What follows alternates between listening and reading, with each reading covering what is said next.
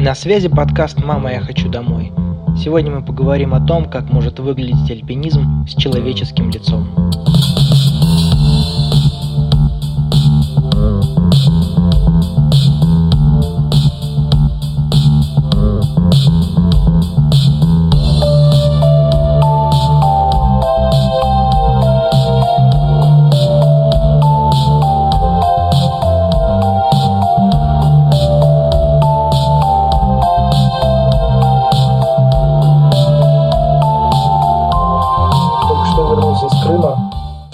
Подтверждал свой третий разряд. У нас было какое-то невероятное количество людей в группе, вот, поэтому Юра Кожухов принял мудрое решение, выписал нам отдельного инструктора для продвинутой группы.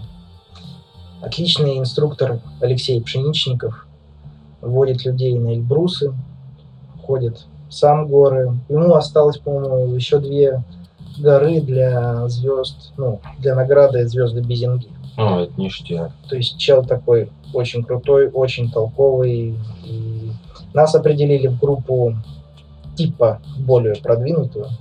Поэтому ребята, те, кто совсем новички, занимались отдельно. Мы уже те, кто что-то ходил, какие-то горы, а, те занимались Лешей. И не скажу, что у нас программа прям была сильно отличалась. Но единственное различие было вот основное в том, что на маршрутах Леша давал нам лидировать. То есть он выпускал нас и говорит, это учебный маршрут, вы идете, вы лидируете, я вас там корректирую, может быть, какие-то там сложные места для вас, я там лезу лидером, все остальное делаете вы. Даже там, где можно не закладываться, закладывайтесь в учебных целях, отрабатывайте эти моменты. Вот. А в группе Юры из-за того, что ребята новички, Юра лидером лез почти везде. Вот, только одну девушку он там пускал лидером в некоторых местах. Вот такая тема. Но ты знаешь, меня вот... Ты же там был, да? А... Да, давно, в 19 году весной. Но, знаешь, меня вот поразил вот этот момент, я прям вот кайфанул а, от альпинизма с человеческим лицом, если так это можно назвать вообще. Да, я когда попал в Крым, наверное, первые свои сборы крымские, то я изрядно как бы офигел от того, что, оказывается, можно носить э, легкий рюкзак, можно ходить, там, не знаю, в тапочках. Вот. Также там всегда имеется жидкая вода, которая вскипает при нормальной температуре. Ну и в конце концов забросить под маршрут не надо где-то два или три дня, да даже сутки добираться, просто сел в такси за 200 рублей, ты прям к началу маршрута подкидывают. Вот, э, да, этот момент просто, ну, это мозговзрыватель. Во-первых, ты живешь ну, либо в гостинице, либо в квартире, где хочешь. Там, да. Можно в палатке. Можно в палатке. Ну, мы жили в гостевой дом. У тебя есть кровать, там меняют постельное белье, там есть горячая вода, а, кухня есть. Ты просто с утра... У нас было очень лайтово. Мы просыпались в 8 утра, шли на кухню, делали завтрак, и в 9 утра нас забирало такси и везло, то есть мы где-то в 9.30 только начинали выходить на маршрут, то есть достаточно поздно по обычным меркам, вот. Но это все потому, что подход у тебя практически там, минут 20 длится. Да, там недалеко совсем идти. Прям некоторые маршруты, насколько я знаю, а, начинаются вообще в Крыму прям почти у самой дороги. Вот. И то, что экономится, да, очень много времени и сил, нет вот этих вот изнуряющих подходов, а, как в тобой, Кавказе на Кавказе. Мы с тобой не сказали, где мы в Крыму были. Где мы в Крыму? А, да, мы были в Крыму в Судаке э, и ходили в гору Сокол. Это одна, скажем так, основ, из основных скалолазных горок вообще в Крыму. Если вы загуглите, запрос, например, э, Судак гора Сокол, то он выдаст такую желтую гору с очень впечатляющей, огромной такой скальной стеной. То есть, в принципе, там пробиты маршруты, э, помимо альпинистских, очень много скалолазных маршрутов со стационарными точками страховки. Вот. И есть много веревочные скалолазные маршруты, то есть мультипичи, также э, ну, и альпинистские маршруты так называемый тред. тоже там присутствует. Высокая гора. 475 метров. Да, 475 метров абсолютная высота. Ну и протяженности маршрута там где-то ну, метров по 300, может где-то больше, где-то меньше. На эту гору очень много есть, много веревочных скалолазных маршрутов. Так называемые мультипитчи. Да, спасибо. А, Есть много классических альпинистских маршрутов, ну так называемый трат. Трат, трет, все по-разному называют. И что можно добавить, то что, ну, наверное, с единички, я не, точно не помню, если там шестерочные маршруты, но пятерочные там я читал есть точно. То есть очень много маршрутов разных категорий сложности и подходов. Ну вот мы столкнулись с тем, что единичек там три штучки всего было, единички Б. Двойка, двоек Б тоже там немного было. В основном много троечных маршрутов, четверочных, пятерочных. Ну, А да. вот я когда увидел Сокол, у меня, я такой, нифига себе. Подумал, что это как Эль Капитан. Понял, что, во-первых, он в два раза меньше, чем Эль Капитан. А во-вторых, это разные породы камня, потому что Эль Капитан это монолитный гранит, а Сокол это такой, ну это раньше был риф в море, когда уровень океана был гораздо выше, чем сейчас. И поэтому там очень много таких раковин, вымоин, то есть, э, грубо говоря, естественных зацепок, в отличие от того же Эль Капитана, где там м, 100 метров просто гладкая стена.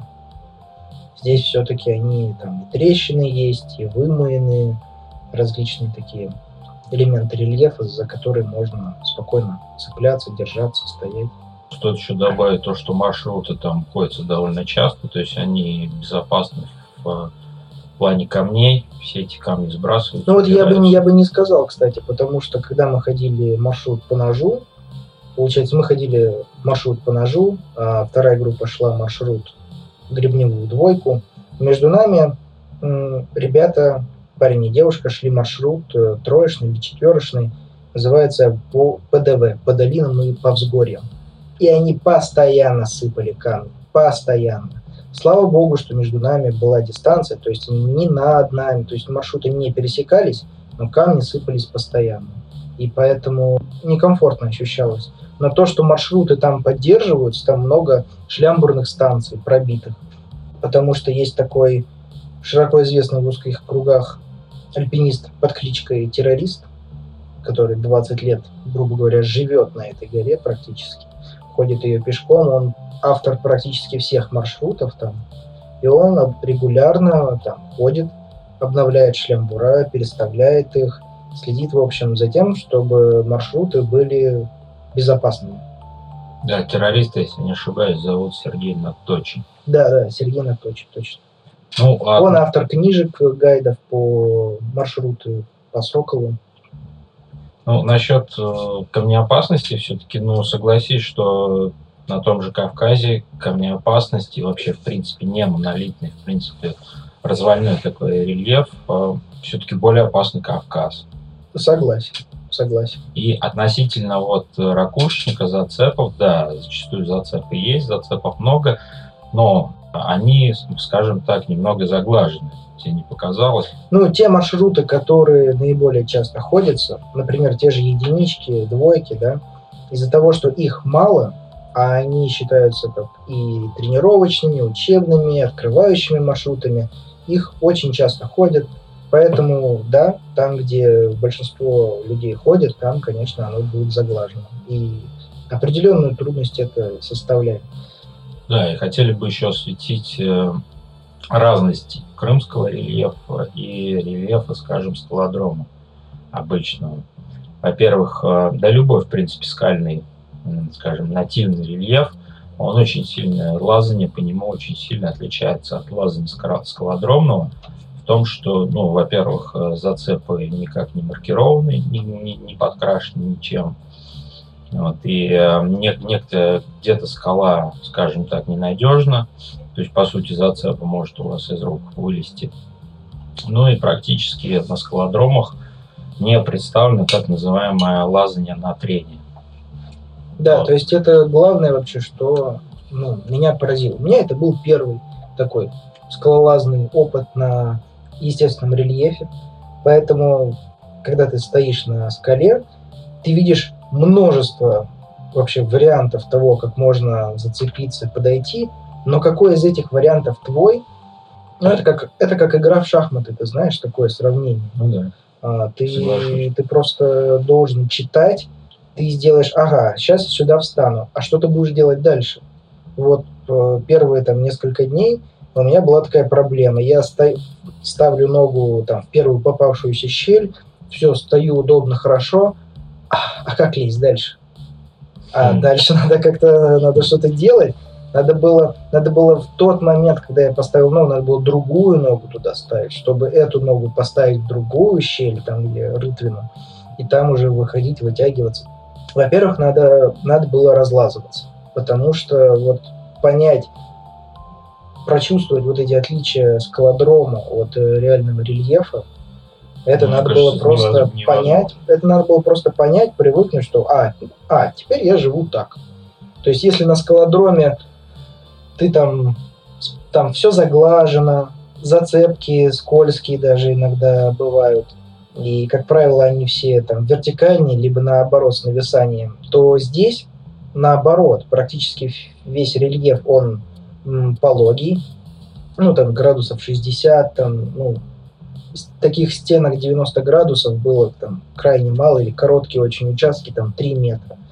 Но при этом ты идешь и понимаешь, что п- а, а страховки-то каковой и нету.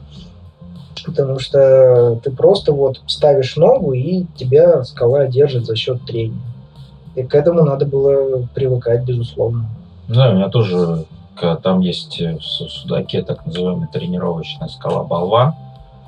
А, Я когда впервые там оказался, инструктор мне говорит, лезь. Я говорю, а в смысле, как лезть? Говорю, тут ну все заглажено, что цепляться. Он говорит, смотри. И идет на тренинг. То есть руки практически не используются, упирается носок э, скалолазной туфли ре- резина.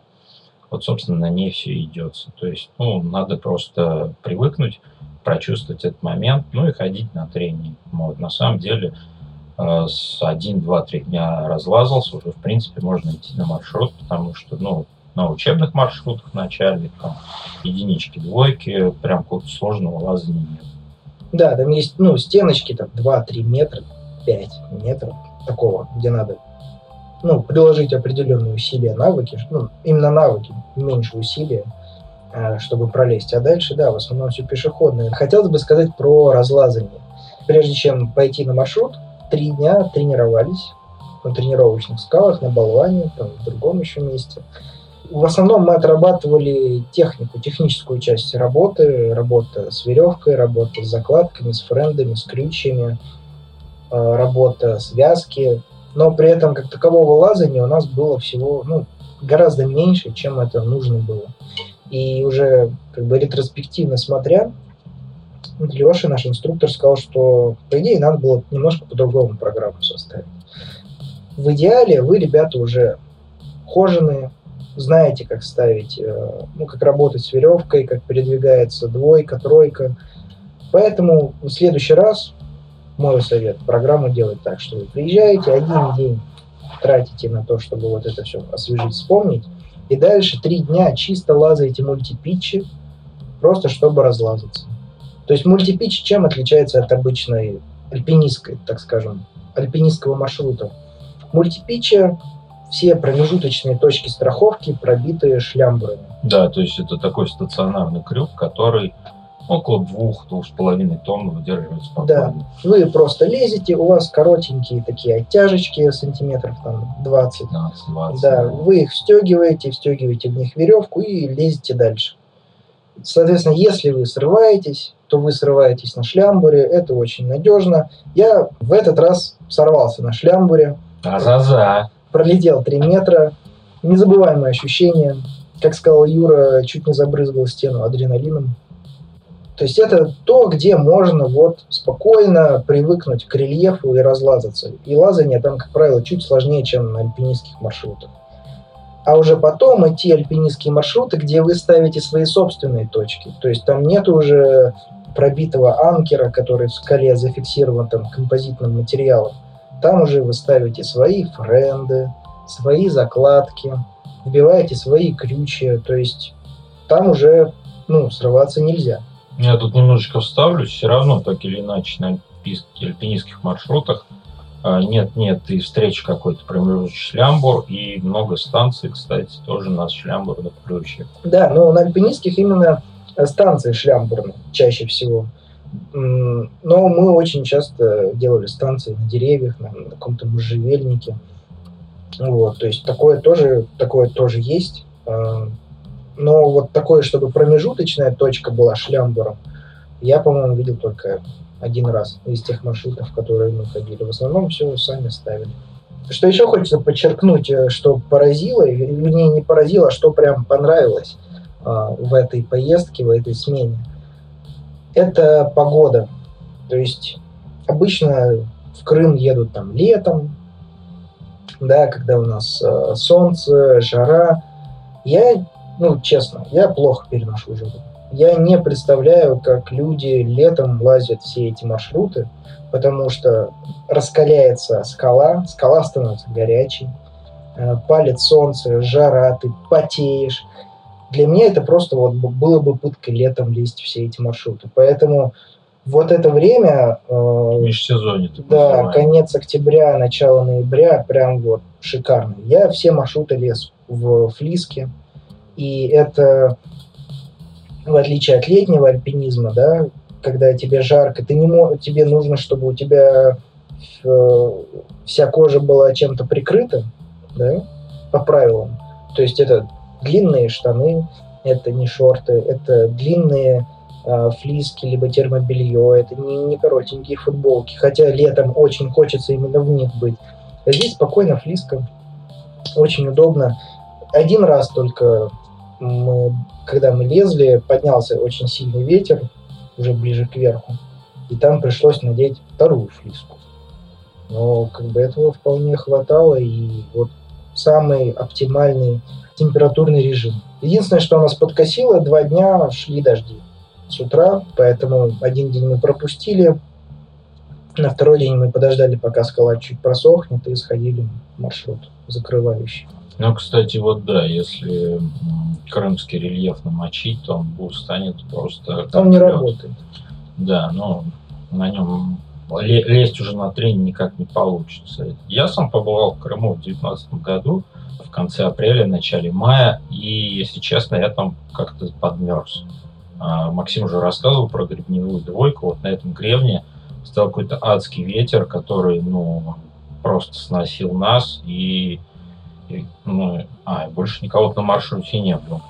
И при этом я как собирался в Крым, а мне, мне пишут, мол, не, Вадик, ты что, это Крым, не надо пухан брать, не бери пухан. Но я пожалел, потому что не взял пухан, меня прям очень сильно за этим ветром охладило. Так что меня не, зуб на зуб не попадал. И самый прикол то, что будучи даже в зимних горах, я так не мерз.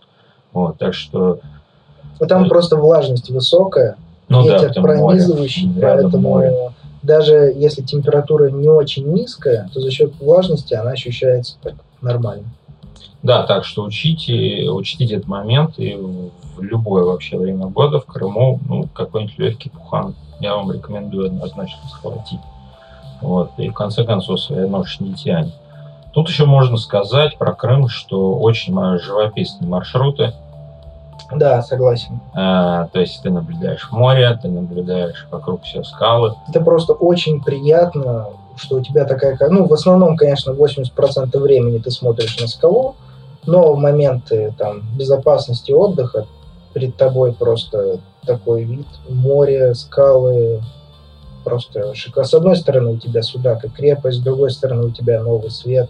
Да, при этом ты сыт, э, выспавшийся, тебе особо не холодно и не жарко. Чистый, да, не вонючий. И самое главное, главное, наверное, сытый. Вот. Ну, если ты с утра, конечно, поел. Ну, если ты в 9 утра на такси выезжаешь, наверное, можно. Наверное, да, можно с яишенку. А, а относительно еды, в связи с тем, что, ну, Крым довольно-таки богатый край, ну и плюс э, не, не надо брать каких-то вот этих вот этой всей сублимути. Сублимуть она вкусная, но первые, вторые сутки потом тебя уже начинает тошнить, ну если говорить про большие горы. И уже хочется есть нормальной еды, уже очень хочется свежей зелени, овощей, фруктов, хотя их сам особо не люблю. Но когда был на более-менее какой-то приличной высоте, я всегда о них желал. А в Крыму всего этого навалом, и ты питаешься нормальной пищей без переизбытка вот этого глутамата и всего остального. Да, я тебе даже больше скажу. Мы с утра... Я, меня хватило на два дня таких утренних а, пробежек, разминок.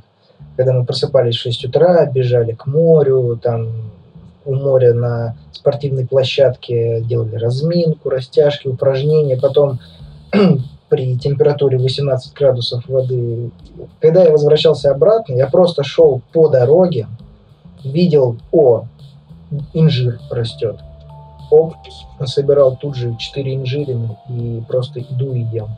Иду дальше, такой, о, виноград. Просто свисает у кого-то через забор виноград. Просто берешь гроздь и идешь и ешь эту гроздь. О, гранат. Ну, гранат уже так на ходу не поешь, мне его принесли домой, но вот просто это такой так бывает вообще? Это, да, это, да, это реальность такая? Можно так заниматься альпинизмом?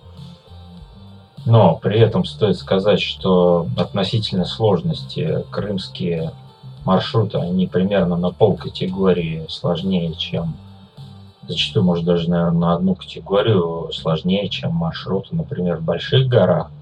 Вот, ну, как бы они компенсируют э, этим факт того, что где-то есть шимбура, а, там везде все есть своя вот эта инфраструктура, то есть э, именно вот какого-то такого вот приключенческого подтекста в Крыму относительно меньше, но все это компенсируется местами, там действительно на двойках, даже единичках приходится лезть, ну, не, не сложно, но тем не менее лезть. Вот, потому как на Кавказе на единички и двойки, это, естественно, они все идут с пешком. Да, вот меня этот момент особенно порадовал, потому что, приезжая первый раз, второй раз на Кавказ, когда есть учебные дни, вы проходите все то же самое, работа с веревкой, работа с точками, станциями, а потом выходите единички, двойки, и вам это не пригождается. Ты нигде... Вот когда мы ходили на Виатау, мы один раз сделали станцию, и один раз я страховал лидера. Все остальное, там, ты страхуешься за рельеф, и больше ничего. Ты, ты там просто ну, не срываешься никаких, и все. Никаких точек не ставишь, ничего. Ты просто идешь пешком и все. Даже лазания там, ну, такого не было. Такого лазания. Ты просто передвигаешься чуть-чуть совсем без скальников, больших альпинистских ботинков. А, еще я добавлю то, что, ну, все-таки в Крыму на маршруте на двойке чуть страшнее, чем на Кавказе, потому что ну, уже как-то бо- более крутой градус рельефа, и ты понимаешь, что если ты, ну, падать тебе тут точно нельзя, потому что, ну, зацепиться здесь особо не за что. Но там бывают такие довольно такие, скажем, страшные, страшненькие моменты. Ну, я даже скажу, вот маршрут, на который меня выпустили лидером на ключевом участке, или не ключевой, один из таких, один из ключевых участков, он состоял в том, что там надо было где-то 40 метров пролезть, но первые 8-10 метров там идется на трении, но абсолютно некуда поставить первую точку. То есть вот эти 7-8 метров, они называются на решимость. И в Крыму несколько таких маршрутов. Ну, не несколько, их там много. Да, где тебе нужно просто аккуратно, спокойно, без ошибок пройтись эти 7-8 метров, а дальше уже можно какой-то крюк вбить, или френд, или закладку, и дальше уже психологически попроще идти. Оно лазанье несложное, но психологически тебя э, нужно справиться с тем моментом, что если ты оступишься по какой-то причине, то тебе придется лететь там маятником. Э, Некрасиво, в общем, получится. Да, острые камни, которые могут перерезать веревку. Да, вот в Крыму вот. срываться, ну, мягко говоря, нежелательно. Да. И возвращаясь к тому моменту про техническую подготовку, вот в Крыму все, что мы повторили про техническую часть, оно абсолютно все здесь пригодилось. Здесь мы ставили станции промежуточные, ставили точки, а, работа, когда лезет лидер, второй его страхует, потом принимает лидер сверху того, кто идет снизу и собирает все железо. Ну да, это там все пригождается. Да, и это как раз вот э, та техническая часть, которой мне не хватало на Кавказе. полной мере прощупать, потому что на Кавказе эта техническая часть начинается, наверное, с троек, с четверок, если ну, не выше. Так, а еще вопрос организационный, по-моему, считается, ну, в зачет идет только одна Крымская Да, гора так и в есть. год. Так и есть. Поэтому а, вот я ехал с тем, чтобы подтвердить третий разряд. Для подтверждения нужно было сходить двойку Б. Из того, что мы ходили, мы ходили две единички Б, две двойки А и одну единичку Б. Вот из всех этих гор только одна эта единичка Б идет мне в зачет в подтверждение. Удачно так сложилось. Вот. И в целом, например, если вы планируете ходить на Кавказе какие-то там тройки, четверки, то Крым очень удобно использовать как такую базу. Скальный полигон. Да, для того, чтобы отработать эту технику не на скалодроме, не на стенде на каком-то, а на реальном рельефе, в Прямо комфортных, на реальном в маршруте. комфортных условиях, что тоже немаловажно. И дальше либо на самолете, либо на машине вы летите или едете на Кавказ, и там Ре- реализует свой Да. наполеоновский план. И, кстати, то, что вот Максим говорит про техническую подготовку, техническую работу, разлаз и так далее, вы все делаете это в комфортных условиях, а не, не изнывая там от горняшки там, на, на четвертой тысячи метров зимой. Соответственно, это лучше. Во-первых, это нравится, да, тебе просто это приятно, интересно, тебе да, приятно интересно, да. делать. То есть ты не думаешь о своем выживании, то, что ты там полчаса ходил там в туалет по малому нужде. Вот, и это все лучше усваивается, тебе, да, тебе приятно работать, приятная такая нагрузка. А в больших горах, ну, это уже такой вопрос, сами знаете, индивидуальный. Ну, мне как показалось то, что для тренировок, неважно, там, к большим горам, малым готовиться, Крым, ну, обязательно надо раз там в год, в сезон, в два куда-то в Крым ездить. Ну, абсолютно с тобой согласен. Плюс, э, в чем еще преимущество Крыма, например, от Кавказа?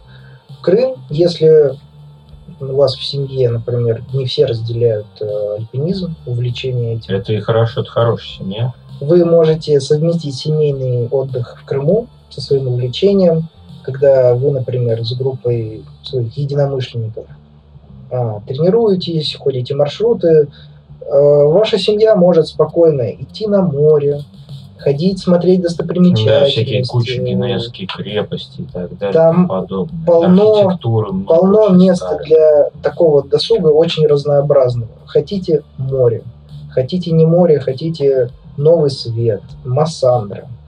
Все буквально в доступности, ну не шаговой, но такси, которое там стоит очень Ну да, дорого. съесть сравнивать с Москвой. Да, поездить. Э, Хотите трекинги, пожалуйста. Голицынская тропа, мыс Меганом.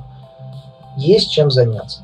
Там, да, там куча еще всяких санаториев, профилакториев, кому вот это нравится, или, ну, или кому там по состоянию здоровья нужно, тоже, например, можно сво- тех же своих родителей Да, туда закинуть, а само пойти. да. Вечером вы встречаетесь. Вот плюс маршруты короткие, вы их пролезли там за 4-5 часов. Это считается прям так, ну, приличное время, которое вы лезете. А, как правило, оно гораздо меньше, если вы в двойке идете, там вообще за 2 часа можно Да, и после маршрут. таких маршрутов меньше устаешь. меньше устаешь, и ты все, ты как бы все, дело сделал, потренировался, спустился и дальше отдыхаешь на набережной, пьешь крымское вино в хорошей Портвейн, компании. портвейн. Обязательно портвейн и также пиво местное тоже очень пейте много, вам А мы понравится. будем рекламировать? пиво? Кого? Пиво? Да. Не, нам не заплатили. Не, бы. запла- не будем говорить. Да, мы вам название не будем говорить, вы там сами спрашиваете. Ну, наезжайте, там ходите, э, мультипичи там или тредом ходите, а потом уже узнавайте, что вам как бы в награду положено. Вот как-то так. Да, я научился в Крыму открывать пиво экстрактором. Это вот очень нужный навык на Кавказе, и, друзья, у вас такого, ну, с вами не случится. А если уж говорить про какие-то еще более злые горы, например, про Тяньшань, ну, вам там пиво никто не даст. Вот, его потому что вас заберут и выпьют ваши товарищи. Да и в конце концов, вы, ну, вы его не затащите туда наверх, хотя мы затащили. И даже американцев угостили, но это была другая история. Да, мы про нее тоже вам обязательно расскажем. Да, но потом, потом я должен прийти в себя.